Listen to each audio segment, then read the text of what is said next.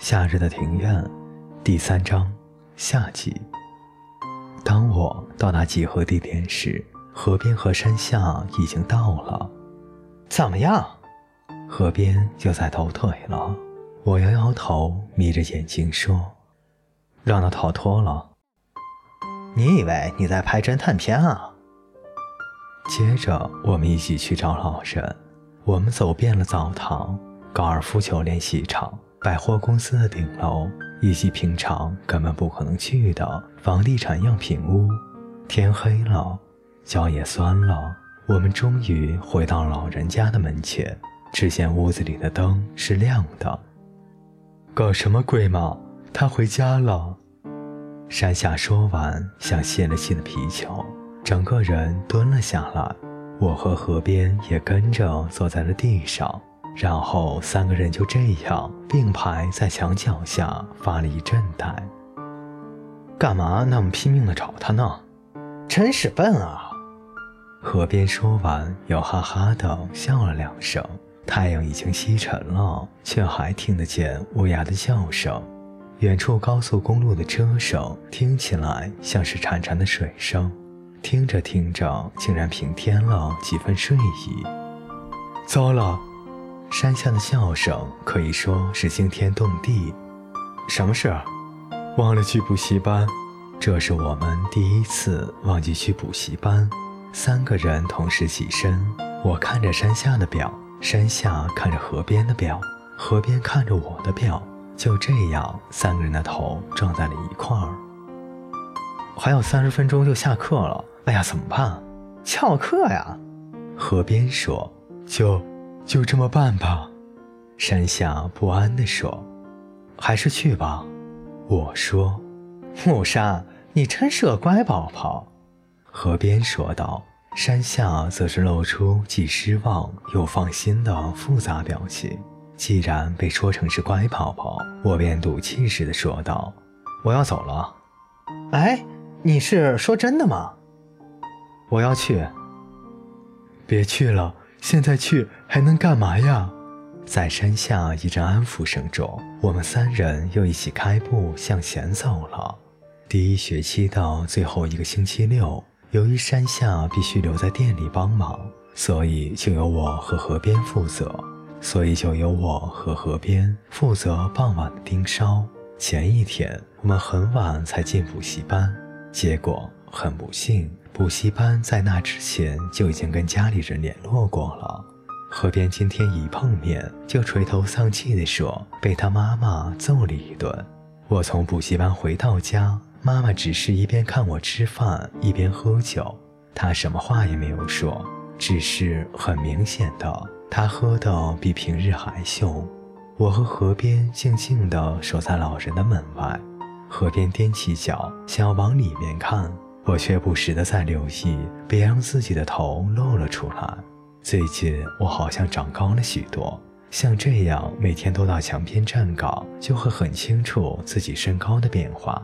有时我照镜子，看到露出一大截的小腿和手肘，就觉得好烦。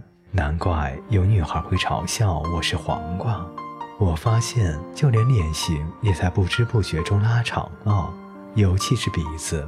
我以前鼻子应该没有这么长才对。喂，有人在后面偷偷的叫着，原来是山下，他全身是汗，看来是一路跑来的。什么事？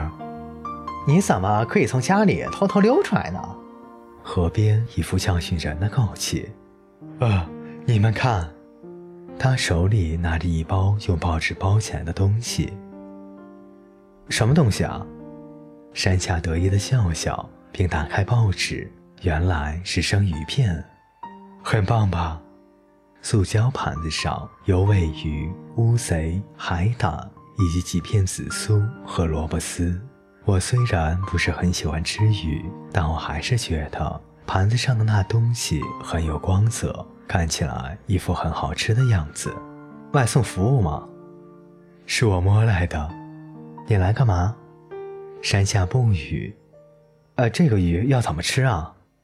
你弄错了，我是想要不要拿给老人吃呢？你太厉害了，河边开始兴奋起来。你简直是天才啊！不，你比天才还厉害！你真是一个勇敢的天才。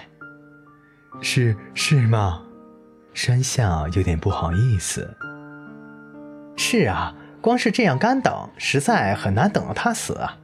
河边语重心长地说：“哎。”河边的目光被生鱼片吸了过去，看不出来里面有毒吗？山下迅速地把生鱼片拿到背后，并用充满不悦的声音说道：“开什么玩笑吗？什么意思？”河边嘟着嘴问道：“里面不是有毒吗？”我只是想给老人吃而已。在我们跟踪的这段时间。老人的确不曾吃过生鱼片，他老是吃从便利店买来的便当和罐头。你呀，是不是脑筋有问题？我每天这样辛辛苦苦，到底是为了什么？河边的黑眼珠瞪得老大，像图钉那样盯着山下直看。你说的一点也没有错，可是，补充营养，然后呢，笨蛋？可是。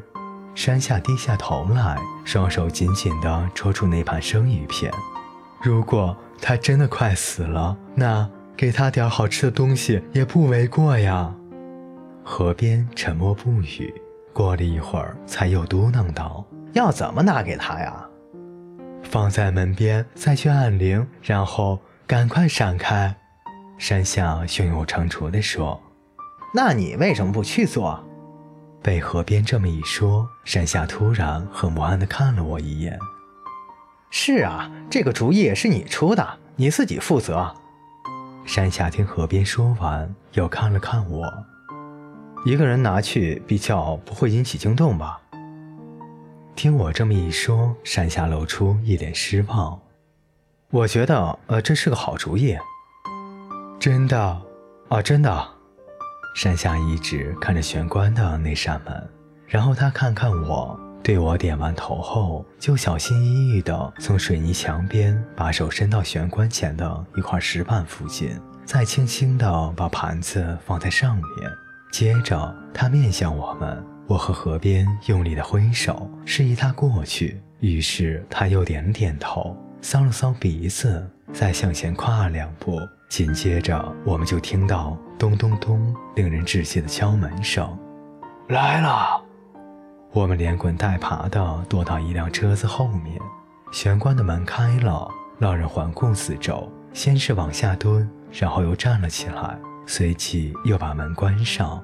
等我们三人回到原地时，我们发现盘子已经不见了。他会吃吗？山下不安地说。搞不好他真的以为里面有毒，一定会吃啊。河边说：“我看他的表情就知道他会吃，而且那盘东西看起来本来就很好吃啊。”经我这么一说，山下整个人往下蹲，说：“呃，我的心脏都要停了呢。”